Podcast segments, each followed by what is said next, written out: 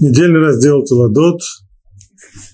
Сначала, и вот родословный Ицхака, сын Авраама. Авраам родил Ицхака. Ицхаку было 40 лет, когда он взял Ривку, дочь Бетуэля арамейца из Падана Арама, сестру Лавана арамейца себе в жену. И молился Ицхак Богу о своей жене, потому что она была бездетна. И Господь выполнил его просьбу, и зачала Ривка его жена.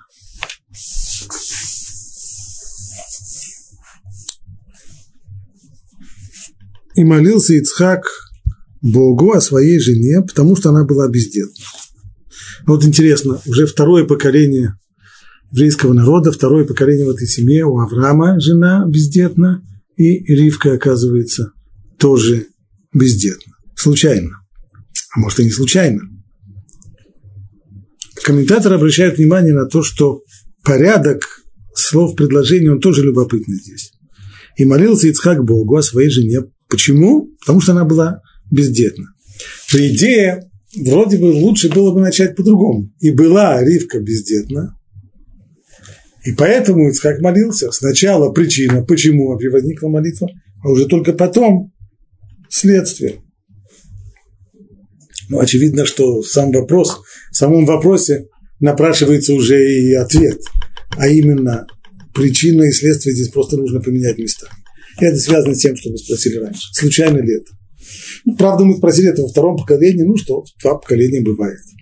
Но забегая вперед, мы знаем, что это случилось и в третьем поколении. И у Якова же, его жена Рахель, тоже была бездетна. И здесь наши мудрецы говорят, конечно, это не случайно. Хотя, почему это так? Казалось бы, как там сказано у классика, чтобы иметь детей, кому ума не доставало. Самая простая вещь, самая элементарная вещь, самая естественная вещь – рождение детей. А вот э, у еврейского народа все получается неестественным образом, все получается непросто, все получается не само по себе, неестественным образом. Поэтому и наши праматери одна за другой оказываются бездетными. Мудрецы объясняют, что не то, что они бездетными были причиной, а следствие тоже нужно помолиться. А что же еще делать человеку, которого не получается естественным путем? Не так, все наоборот. А именно, цель – это молитва. А для того, чтобы а средство для того, чтобы была эта молитва, нужно создать ситуацию, в которой человек почувствует, что ему необходимо молиться. Поэтому матери были бездетны. Молитва – это способ приближения к Богу. Близость к Богу – это та форма, в которой и должен жить еврей. Что значит близость к Богу? Близость к Богу – это значит чувствовать, что если я ем, это значит меня сейчас кормят.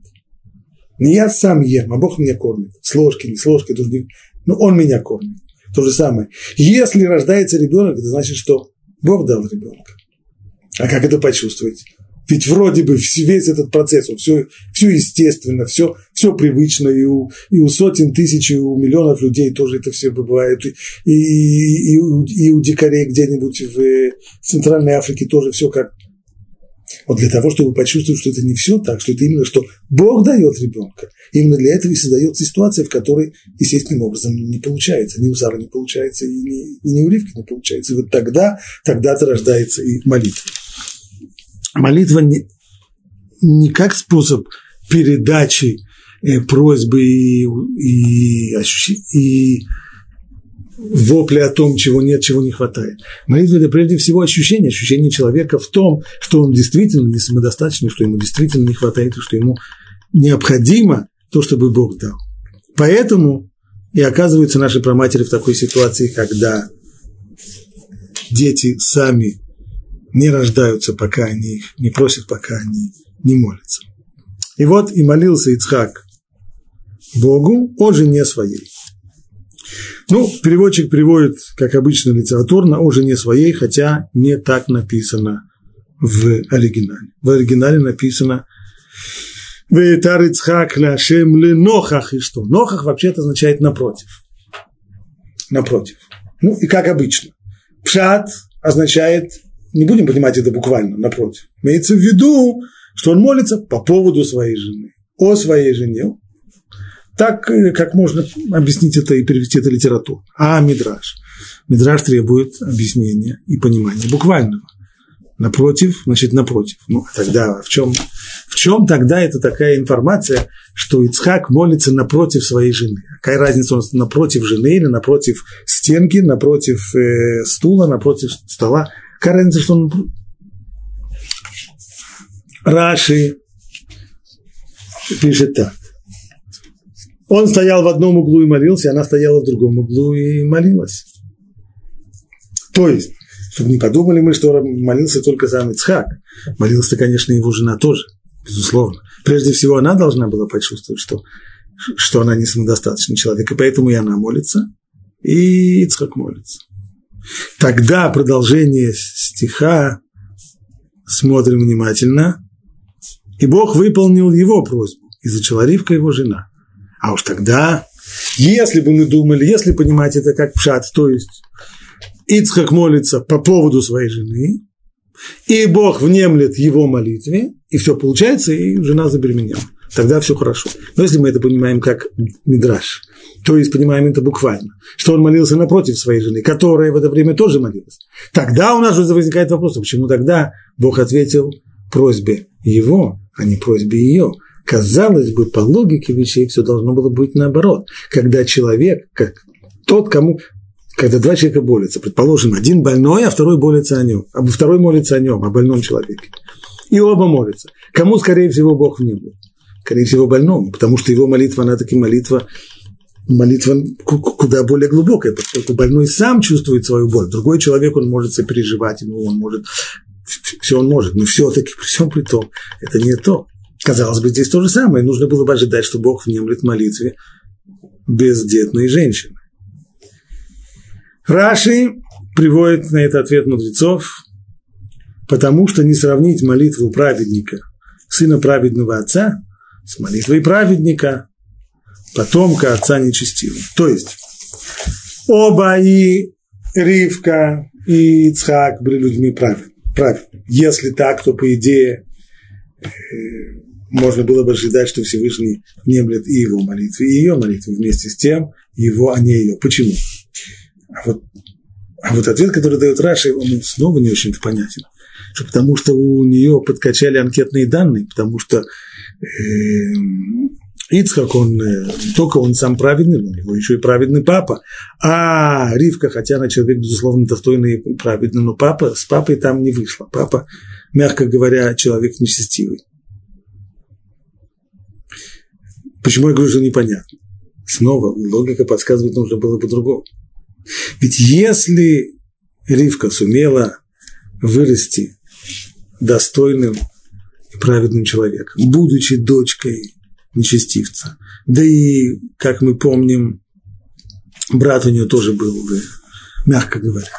Так если так, казалось бы, ее заслуги куда больше, чем заслуги Ицхака, который родился в семье большого праведника, просто большого праведника, а в семье Авраама, Естественно, он э, в этой семье принял все, все те вещи, которые для него были элементарными правилами, правилами поведения для, людей, для других людей это какой-нибудь э, э, подвиг нравственный. Так у кого же больше заслуг? Как же понимаем Раши?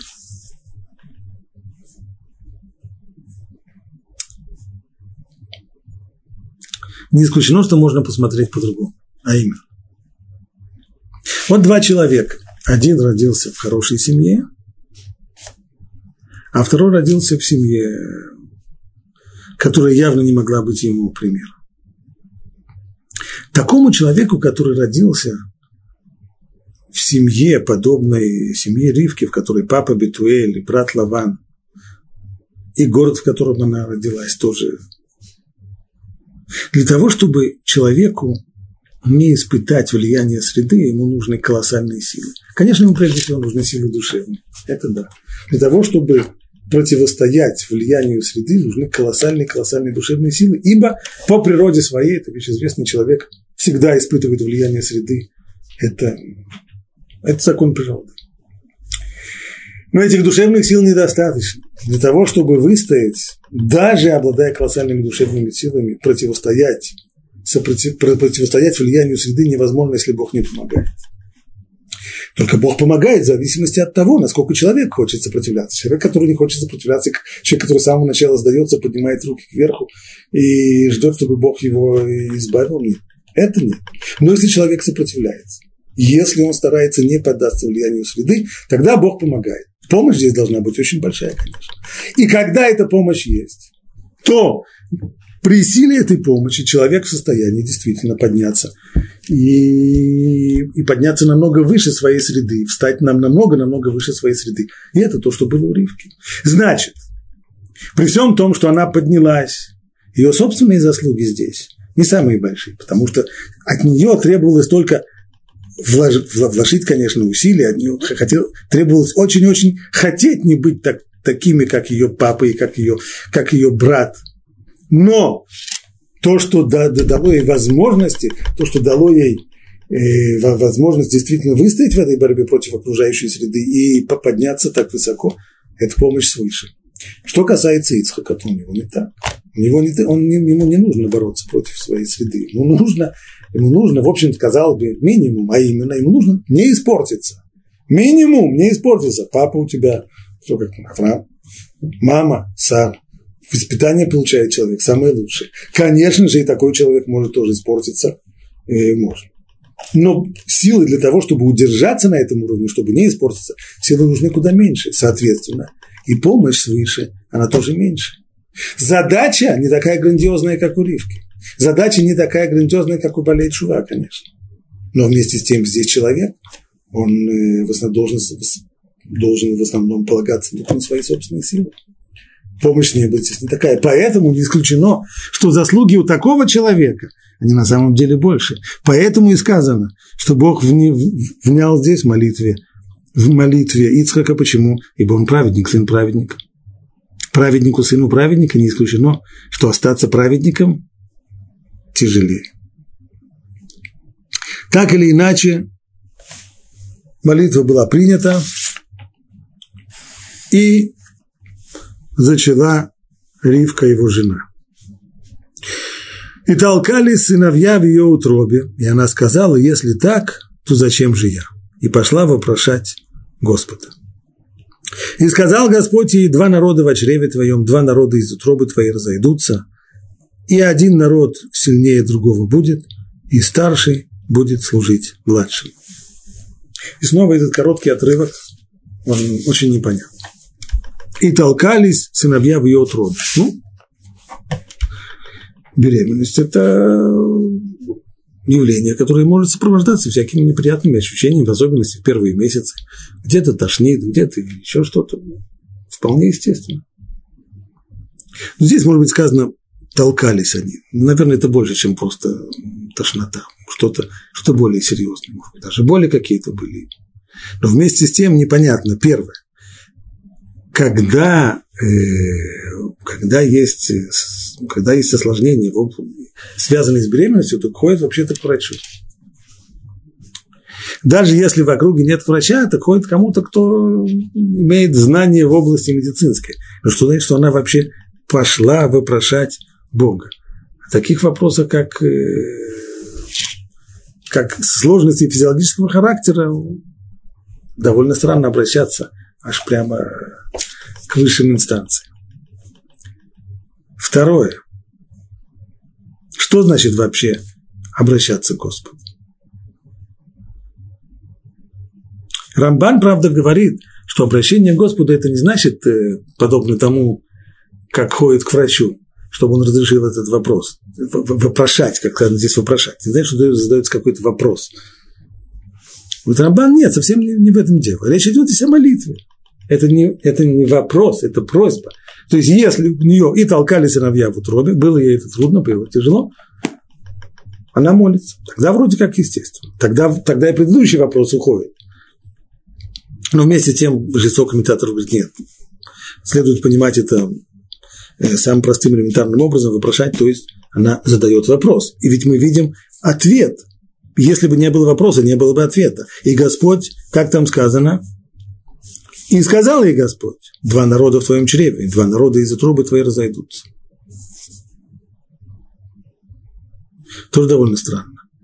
Если у нее были сложности и проблемы, то, скорее всего, человек, человек в подобной ситуации его интересует лечение, его интересует, чтобы проблема исчезла. Но здесь не сказано, что Господь разрешил ее проблему.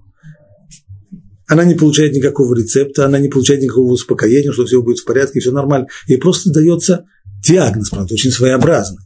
Дается объяснение, почему так происходит, что значит толкались сыновья в ее утробе. Оказывается, это не просто сыновья, оказывается, у нее там э, двойня, оказывается, это близнецы, и они будут родоначальниками двух народов, которые ну и в чем здесь решение проблемы? Ее проблема в том, что толкается сыновья утробы от того, что Бог искал, что это два, два, два народа не перестали толкаться, вроде как не перестали толкаться. Да. Совсем непонятно. И, наконец, как еще понимать ее слова? И, э, и толкали сыновья в ее утробе. Она сказала, если так, то зачем же я? Что значит, зачем же я? Что значит, зачем же я? Раши говорит здесь, если так, имеется в виду, если так тяжела, если так велика тягость беременности, тогда зачем же я так страстно желала и молилась о зачатии? О, это уж совсем непонятно. Если она, как это подсчитывает Раши, Раши по, в соответствии с тем, как он объяснил это выше, что 10 лет, 10 а, лет Ривка ждала, и только после 10 лет, бесплодие только после этого – и стали они молиться и просить, то если человек 10 лет, если женщина 10 лет ждет ребенка, и наконец-то, наконец-то происходит чудо, после 10 лет бесплодия, наконец-то есть беременность, от того, что немножко тошнит в первые месяцы беременности, прийти к такому выводу, фу, если бы я знал, что это так тяжело, так трудно, я, я бы не молилась. Это уж совсем, это, это уж совсем, совсем, совсем странно, просто никакие ворота не лезут.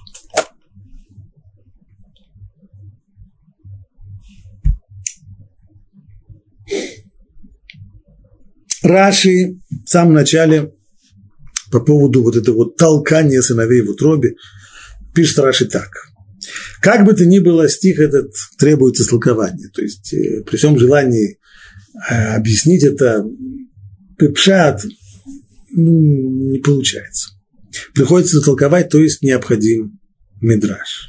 То есть будем понимать это, тол, это толкание, будем понимать буквально. То есть это не просто были обычные явления, сопровождающие первые месяцы беременности.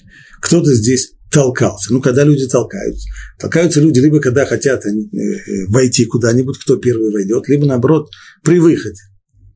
Что же здесь было?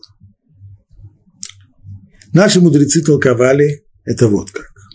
Как быстрое резкое движение. Когда, то есть Ривка заметила любопытную зависимость. Когда она проходила, проходила мимо входа в дом учения, в Бейт-Мидраш, там, где учит тот, то тогда она чувствовала вот эти вот, э, то, что сыновья толкаются. Почему? Потому что тогда Яков, один из ее близнецов, делал резкие движения, порывался выйти. Когда же она проходила мимо ворот языческих храмов, тогда Исав пытался выйти. Ответ на первый вопрос у нас уже есть. Первый вопрос был, почему Ривка, столкнувшись с трудностями во время беременности, не отправилась к врачу. Почему она отправилась вопрошать Бога? Потому что это не, не была обычной трудность. Она заметила, что происходят какие-то совершенно странные вещи. Что вот эти вот ощущения того, что кто-то толкается, кто-то кто-то кто-то пытается выйти, они происходят в тот момент, когда она проходит либо рядом со входом в бейт где учит Тору, либо рядом со входом, входом в языческий храм. Тогда она отправляется к Богу. Вопрошать. Что значит вопрошать Бога?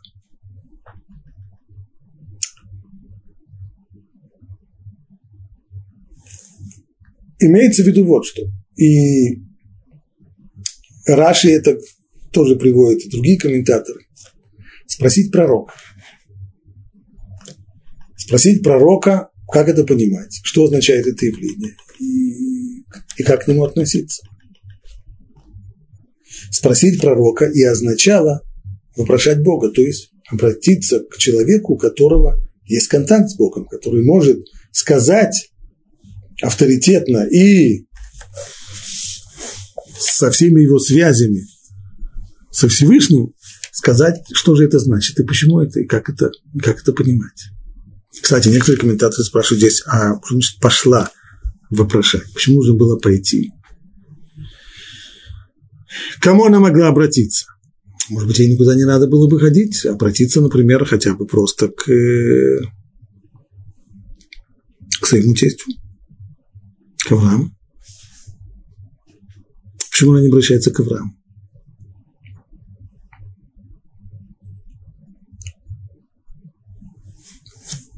Некоторые комментаторы говорят, э, наверное, она не хотела его огорчать. Может быть. Другие полу в шутку, полу всерьез говорят, что вообще, когда случаются какие бы то ни было проблемы в семейной жизни, самые последние люди, которых нужно посвящать в эти проблемы, это тесть и теща. Свекровь, свекр.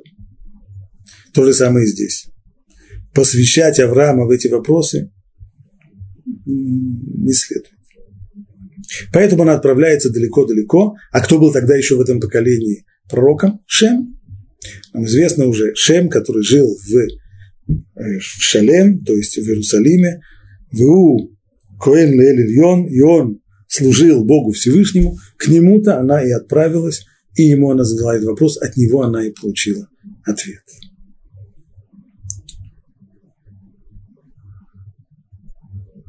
А Нацив, Нафтули Цвиуда Берлин, он приводит здесь еще более э, глубокое объяснение, говоря вот, что есть э, несколько видов, э, есть различные виды пророков, прозорливцев, провидцев.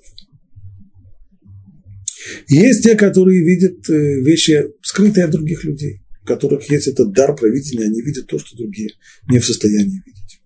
Подобно тому, как в Танахе, например, есть сцена, там рисуется, э, рассказывает следующая история, Шауль, будущий еврейский царь, когда он тогда еще совсем царем не был, он был всего лишь юношей в доме своего отца, и у отца э, пропали две ослицы, и он их э, искал. Искал, искал, искал, искал, не мог найти. Тогда его слуга, который его сопровождал, сказал ему, здесь не так далеко есть прозорливец, провидец, давай спросим его обратиться к человеку, который способен видеть вещи, которые другие не видят. В данном случае у них был простой вопрос совершенно, а не, а не знает ли пророк, был это тогда пророк Шмуэль, не знает ли он, где затерялись две ослицы нашего папы. Ну, а дальше рассказывается, что когда они пришли к пророку, то получили они не свои ослицы, а получил там Шауль назначение быть в дальнейшем царем Израиля. Но это уже совсем-совсем другая история. То же самое здесь. К Аврааму, безусловно, можно было обратиться для того, чтобы понять некоторые вещи, которые другие люди не в состоянии понимать. Но здесь, но здесь она получила же на самом деле совершенно другой ответ. Что и было сказано?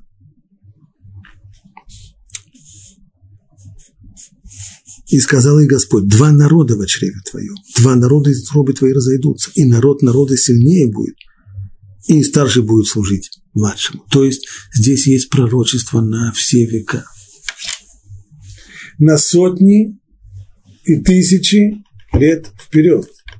О том, что произойдет с потомками, с ее потомками, от Исава и от, от Якова произойдут народы, которые в дальнейшем будут вести между собой борьбу, эта борьба будет борьбой на, многие-многие поколения. Вот это вот, это особый вид пророка. Пророк, который в состоянии видеть далеко-далеко на будущее. Вот этим качеством Авраам не обладал. Поэтому пришлось отправиться к Шему. Так или иначе, мы должны ответить еще на один вопрос. Почему же, несмотря на, на все объяснения, которые были уже даны, и что явления, которые здесь были описаны, они необычные, не, не и то, что она замечала это толкание в своей утробе, когда она проходила мимо э, мест, где учит Тору, и мимо, и мимо языческих храмов. Но при всем при том, почему же она настолько резко реагирует и говорит, если так, если бы я знала, что так будет, то зачем я тогда молилась о беременности? Пока что мы не получили ответа на этот вопрос. И почему она успокоилась, когда ей дали ответ? Хотя на самом деле никакого решения ее вопроса, казалось бы, не было. Был только ответ, что есть двое, есть два близнецы, и одни в дальнейшем произойдут два народа, которые будут в дальнейшем между собой бороться, и они уже и сейчас находятся в состоянии постоянной борьбы, не могут ужиться даже в утробе у матери. Ну и что? Ответ он вот какой. Ривка не знала, что у нее близнецы. Она знала, что она беременна. Она считала, как э, в большинстве случаев это бывает, что плод всего один. И она заметила вот эти вот странные толкания, когда она проходит мимо дома, где учит Тору, и когда она проходит мимо языческих храмов. И она поняла, что это, наклон, что это наклонность одного ребенка, которого клонит и учить Тору, и к учению Тору, и к язычеству тоже. Вот это вот уже было страшно. То есть, что вырастет такой сын, который будет хромать на оба колена, и который захочет и того, и другого, который захочет и Торы с одной стороны, и язычество с другой, вот, э, вот, вот от этого ей стало страшно. Если так, то зачем я тогда уже просил о беременности? Если такой сын родится, который не в состоянии определиться туда или сюда, это уж совсем-совсем плохо. На что она получила ответ, что она может успокоиться, а именно, это не один сын, их двое. Один – его направление к Торе, второй – направление к язычеству. Тогда она успокоилась.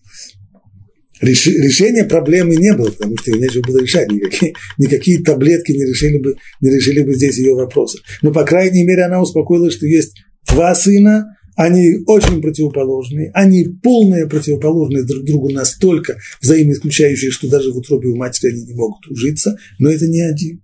То есть, а если бы был один с такими вот противоположными, совершенно исключающими друг друга наклонностями, тенденциями, тогда это было бы страшно. Но теперь, когда один так, другой так, Ривка успокоилась.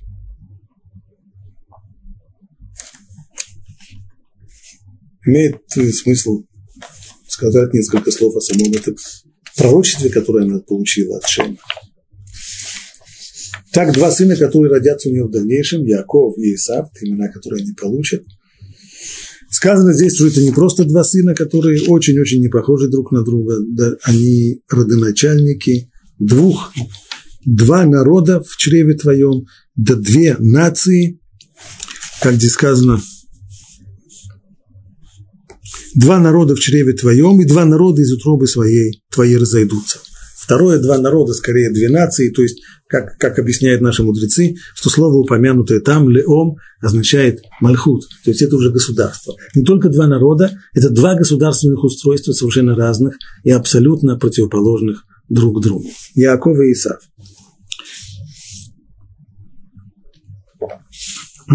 Яков родоначальник еврейского народа. Эйсав – родоначальник эдумейского народа. Эдумейцы, когда-то мы об этом говорили, но не страшно будет повторить.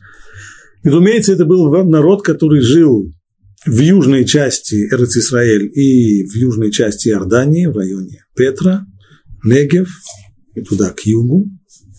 И между евреями и думитянами были постоянные конфликты, как это здесь Тора и предвидела. Конфликты были на протяжении древней истории. Давид в свое время покорил Эдомитян и установил свою власть над ними, затем Эдомитяне снова сумели освободиться от, э, от ига Израильского царства и причиняли достаточно много бед – разрушение первого храма и изгнание еврейского народа не решило этого вопроса окончательно, потому что когда еврейский народ возвратился снова в Израиль в эпоху второго храма, снова начались конфликты с эдомитянами, они никуда не ушли. Была сделана попытка, очень опрометчивая, еврейским царем Йохананом Герканом, царь из э, хашманейской династии, была сделана им попытка раз и навсегда окончательно решить этот имейский вопрос довольно оригинальным и, мягко говоря, некошерным способом, просто заставить всех, когда, когда он э, в очередной раз победил Домитян, то он решил вместо того, чтобы э, принимать какие-то административные меры, просто заставить их всех э, принять э, гиюр. Вот такой вот насильный гиюр, который, понятно, что с точки зрения Аллахи он абсолютно неприемлем, но и кроме того, и с точки зрения военной и политической он был совершеннейшей ошибкой, потому что внутри еврейского народа возникла группа людей, которые формально вроде бы стали бы частью евреев, часть, частью этого народа, а фактически оставались э, антисемитами. В дальнейшем, в более позднюю эпоху, наши мудрецы связывают э, Эдом и Домитян, то есть как, как, как э, государство и как народ, он исчез, растворился. А наши мудрецы стали связывать Исава, Эдом, связывать его с э, Римской империей. Тому есть самые разные объяснения, какая, собственно говоря, связь вроде бы. Причем здесь э, Рим, причем здесь римляне. Речь идет о нашем э, почти двоюродном брате. Самые разные гипотезы могут быть здесь высказаны. Ну, прежде всего, нужно сказать, что один из э, Эдумеев по имени Антипатр, который вот тогда принял Гию, добился довольно сильного влияния в дальнейшем при дворе шманейских царей, и путем интриг, подкупов и так далее он проложил путь своему сыну по имени Гордус или Ирод в русском произношении – проложил ему путь к власти, а тот в конечном итоге стал властителем всей страны. Будем рассказывать, как это произошло, это достаточно долгая история, но удалось ему прийти к власти благодаря поддержке именно Римской империи, которая в этот момент завладела всем регионом, и в том числе и страной Израиля тоже. Именно на римских штыках Ирод становится ненавистным всем властителем и царем страны, и не исключено, что вот эта вот связь, через его связь с римлянами и его, помню, его идумейское происхождение, мудрецы связали Эдом и, и Рим. Э, Рамбан дает другое объяснение, утверждая, что один из, цитируя Иосифа Флавия, он утверждает, что один из первых властителей Рима был э, внуком Исава, так или иначе, мудрецы всегда видели э, связь между этими двумя силами, между Исавом, с одной стороны, так как его Тора рисует, правда, его, его характер мы еще не изучали, но в дальнейшем он раскрывается довольно полно, и между Римской империей и всеми ее наследниками. Понятно, что в эпоху Талмуда Римская империя и еврейский народ находились в, находились в столкновении. Оно проходило разные фазы. Иногда были просто подчинены римлянам, иногда это было, были восстания, войны и столкновения уже совсем военного характера, но, безусловно, это всегда-всегда была борьба. И вот эта вот борьба, как ее видит здесь Тора, она совершенно не случайная, она борьба до... Борьба не просто потому, что два народа что-то не поделили. Не поделили кусок земли, не поделили, не поделили какое-то нефтяное месторождение, или, или кто-то хочет кем-то править, а другой хочет от него отколоться и быть автономным, или быть э, независимым, или еще что-нибудь в этом роде. Нет, здесь совершенно по-другому. Здесь они борются, потому что они противоположности, потому что они взаимоисключающие. И не просто они против, взаимоисключающие, еще здесь сказано, и, народ народа сильнее будет – опять же, в русском языке довольно трудно это, улиом, миллиом и мать, означает это следующее. Народ, а, они, во-первых, они никогда не будут на, в состоянии равновесия. Они всегда будут в состоянии, либо один поднимается, как чаша весов, только чаша весов, безусловно, бывает в состоянии равновесия, но здесь этого нет. Когда один поднимается, второй падает, или наоборот. Когда один падает, второй поднимается. И имеется здесь в виду не просто, что они всегда будут в таком вот неравном состоянии, а на самом деле леом, миллиом, еймат, то есть народ, народ не народа будет сильнее, а народ от народа будет сильнее, а именно за счет народа будет сильнее. То есть среда существования, она для них, в общем-то, одна. И либо, либо тот, кто пользуется ей, это один народ, и крошками от него пользуется второй народ. Либо наоборот. Вот это вот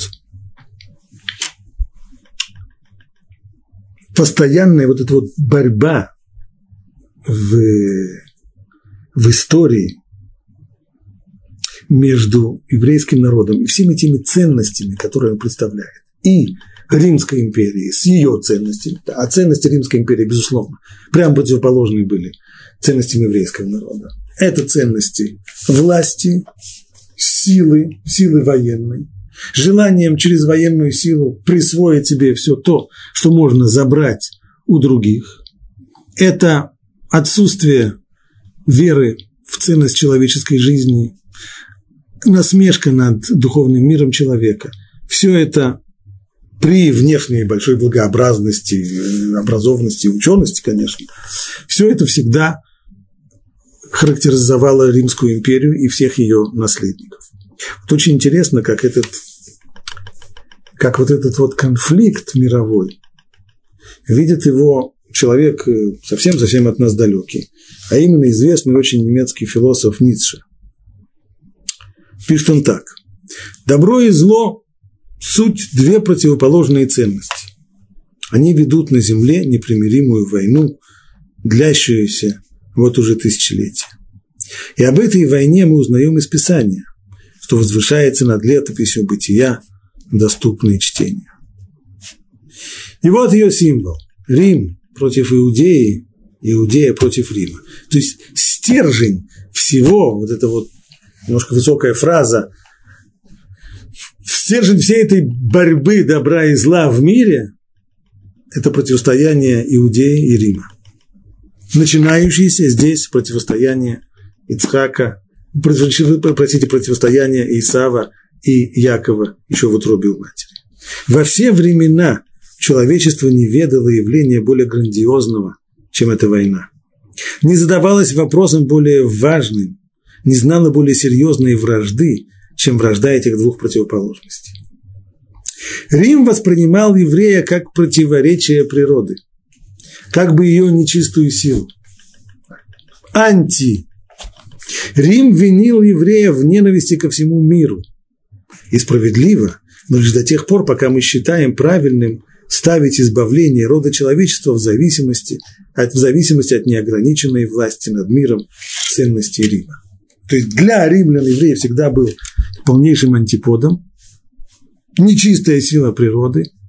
Рим всегда видел в еврея того, кто ненавидит их и все то, что они представляют, и поэтому две эти силы всегда находятся в состоянии столкновения. А начинается оно, мы видим еще в утробе у матери.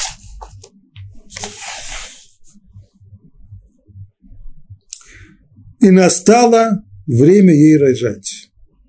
И вот близнецы в ее чреве. И очень странно. Такая вот формулировка, когда сказано «и вот», всегда означает, что есть какой-то сюрприз, чего, чего мы не ожидали. Человек входит в комнату, зажигает свет, и вот, оказывается, в комнате кто-то уже сидит. А что здесь было удивительного? Если действительно это так, чтобы она не знала, что у нее, что у нее близнецы, тогда действительно удивление. Есть у меня один товарищ, у которого жена отправилась рожать, она, несмотря на то, что была под наблюдением врачей, никто не знал. И после того, как она родила, вдруг с удивлением акушерка ей сообщила, тогда действительно войны его еще не все, все еще не закончилось, есть еще один. Это большой, большой, большой сюрприз. Но здесь же этого не было, ведь Ривка знала уже, что у нее близнецы. Уже, уже ей пророк сообщил. Так что же здесь было? Что же здесь было неожиданно? Что здесь был за сюрприз? Очень интересно этот вопрос отвечает Рабшим Шанафуэль Он говорит, конечно, не было сюрприза в том, что их было двое.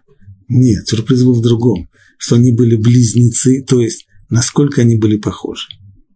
После того, как нам объяснили, что они два антипода, что они взаимоисключающие, что даже в утробе матери они не могут ужиться, одного тянет все время выйти, когда проходит мимо места, где учит Тора, второго тянет в какое-то языческое капище. При всем при этом Ривка ожидала, что когда они родятся, они будут совершенно, совершенно, совершенно не похожи друг на друга.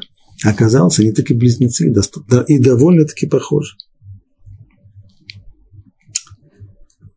Идентичные близнецы. Только различались они только сложением. Как сказано здесь. И вышел первый, красный весь, как плащ волосат, и нарекли ему имя Исав. То есть он был огненно-рыжим, это первая его черта, чем он отличался от своего брата. Второе, волосами был покрыт не только череп, но и все тело, что, безусловно, довольно странно для новорожденного младенца. Но помимо этого, то есть, конечно, он был сильнее, развитее другого, это да. Но вместе с тем, помимо этого, помимо развитости одного и его красно-рыжести такой, все, во всем остальном они были очень похожи. Необычайно похожи. Вот это и был сюрприз. Как это может быть так? Две, два настолько противоположных, а внешне настолько похожих. То есть противоположность это, она глубокая, внутренняя.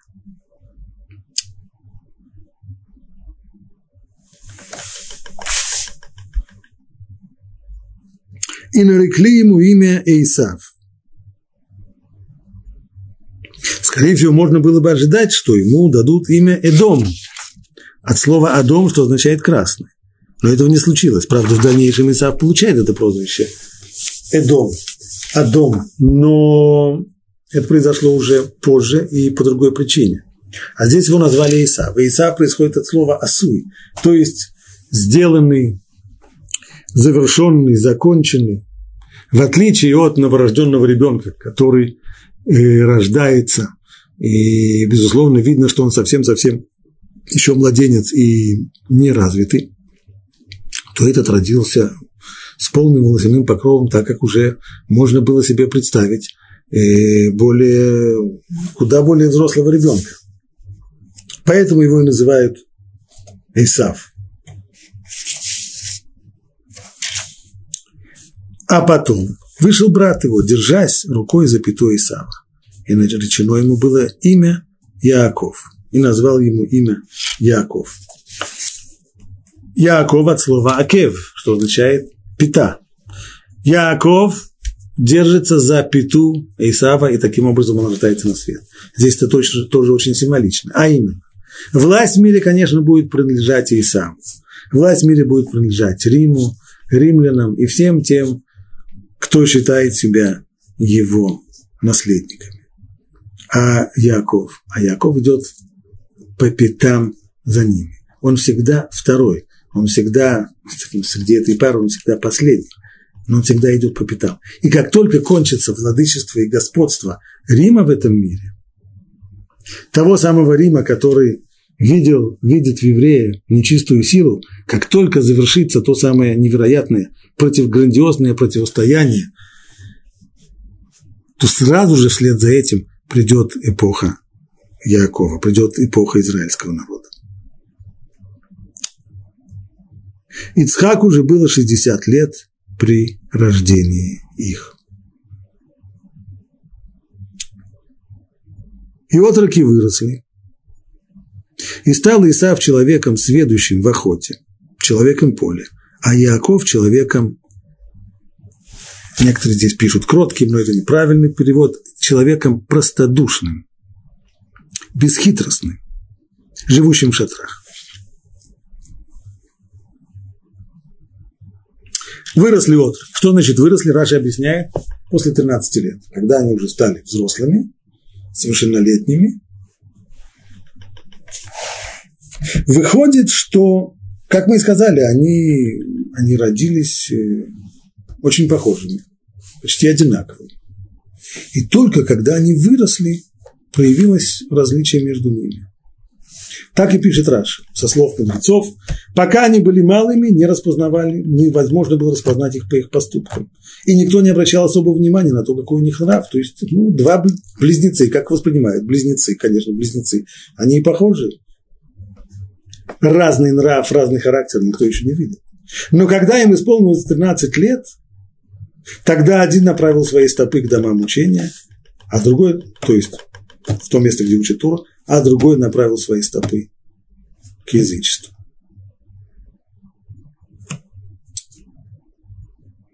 И странно.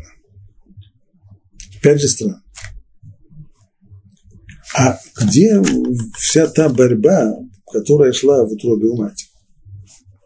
Если в утробе у матери они не могли ужиться друг с другом, если в утробе у матери они воевали друг с другом, и если, находясь в утробе матери, каждый раз, когда мать проходила между, рядом со входом в место, где учат Торы, то Яков порывался выйти, а когда проходила мимо э, языческого храма, то Исав порывался выйти. А куда все это исчезло после их рождения? Что случилось?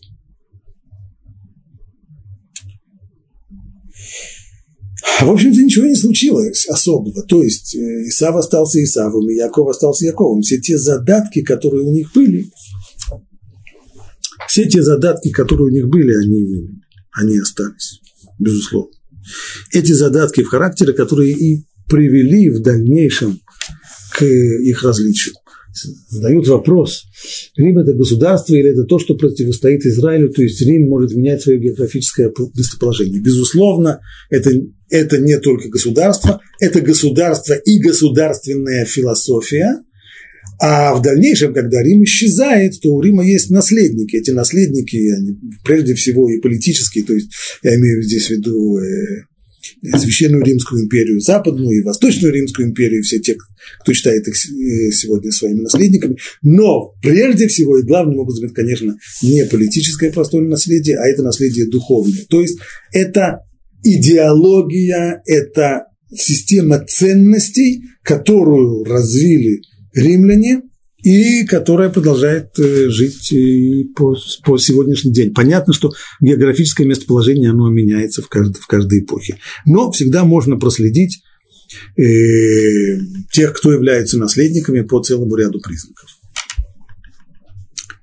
Так вот, все эти черты, которые были, были тогда в Исаве, они, они остались, они не исчезли. Только что они не проявляются. Почему они не проявляются? Потому что вообще поведение, характер человека, личность человека, лучше опустим не поведение, скажем, личность. Личность человека складывается под воздействием нескольких факторов.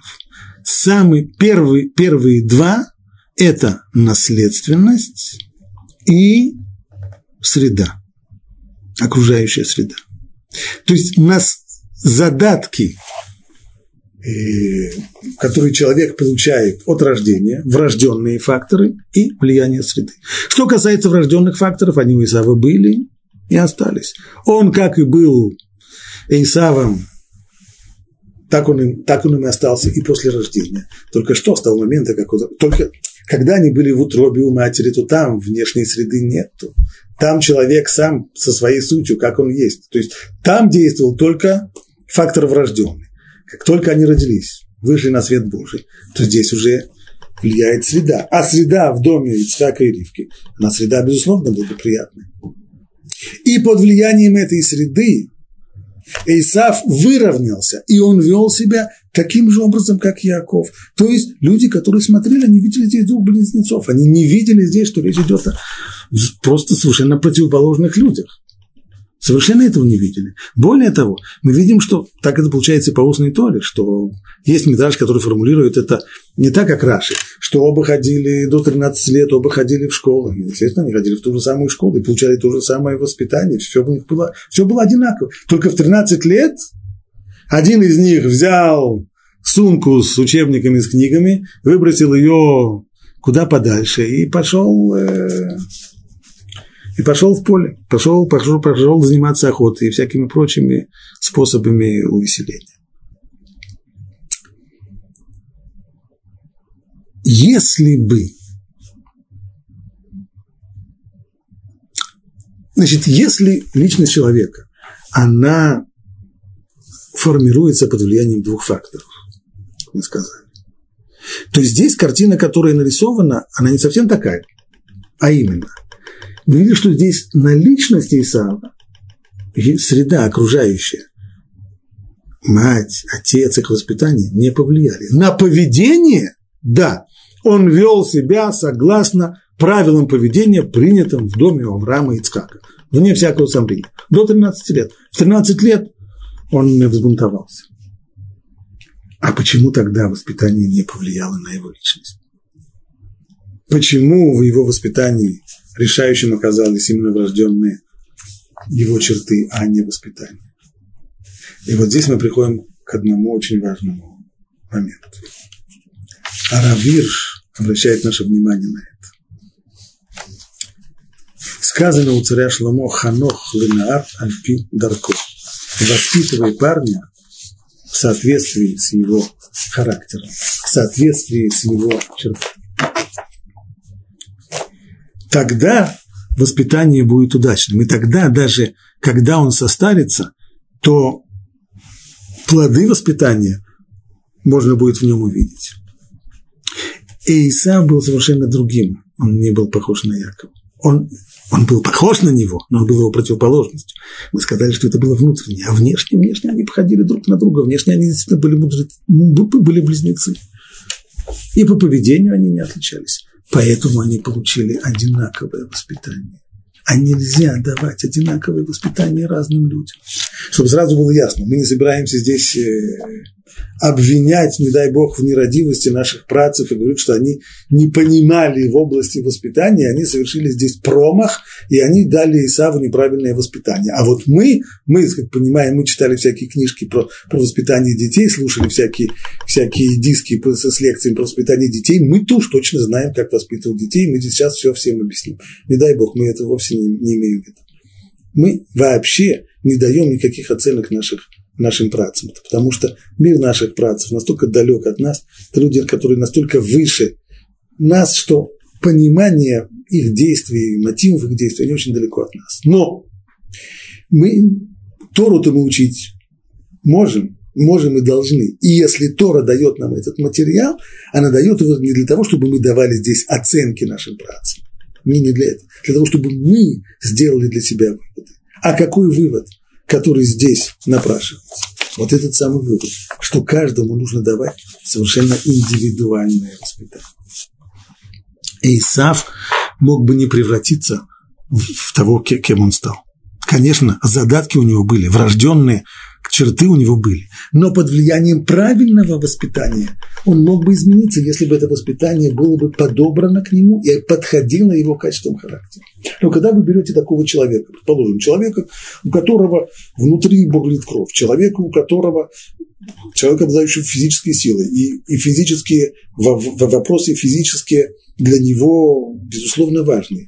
Посадите, например, такого человека, дайте ему воспитание, которое целиком, стопроцентно направлено на интеллектуальную сферу. Завалите его книжками, дайте ему самые умные уроки, изучайте с ним самые важные, самые важные дисциплины и давайте ему такое интеллектуальное, сугубо духовное воспитание, и вы увидите, как в конечном итоге он ничего из этого не воспримет, потому что для него это... Он дождется до какого-то момента, до последнего звонка, это здесь было в 13 лет, наконец-то выпускной класс, когда можно взять, когда можно взять сумку с книгами и выбросить их подальше. Или бросить их на какую-нибудь полку, чтобы они там. И тогда уже заниматься совершенно противоположным. Почему? Потому что у него те ценности, которые ему внушались, связались с, тем, с той формой воспитания, которая ему не подходила. Еврейское это воспитание, с одной стороны, по своей по своим целям, оно просто элементарно. То есть любые родители должны постараться воспитать человека, который сможет жить по принципу, сказанному об Аврааме.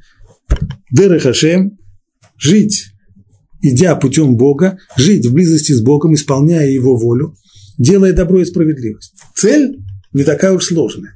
Но формы как, каким, каким образом, как привить это ребенку, как его на это натолкнуть, как сделать из него человека, служащего Богу, человека, который, который ставит в центре Бога и Тору, вот они здесь совсем непростые. И каждому человеку они должны быть подобраны индивидуально, подходящие к нему. В тот момент, когда эти средства не подходят ему, а они у него ассоциировались у человека, Тора у него ассоциировалась с той неудачной формой воспитания, которая к нему была применена, неудачной по отношению к нему, она может быть очень удачной к другому, к его собственному брату она может быть удачной, но не к нему. Когда он эти вещи ассоциировал, то в дальнейшем, выбрасывая выбрасывая все это неподходящее к ему воспитание, он выбрасывает и все ценности тоже. Разворачивается, показывает затылок, уходит совершенно в совершенно другую сторону что, собственно говоря, и произошло. И произошло с Исавом. Если бы, если бы он получил другое воспитание, может быть, вся история пошла бы по-другому. Но этого не получилось. Снова мы не собираемся ни в коем случае обвинять здесь наших працев. Мы только делаем для себя выводы. Воспитание должно быть индивидуальное для того, чтобы иметь хоть какие-то шансы на успех. Одинаковое стандартное воспитание для разных людей, скорее всего, приведет к неудаче.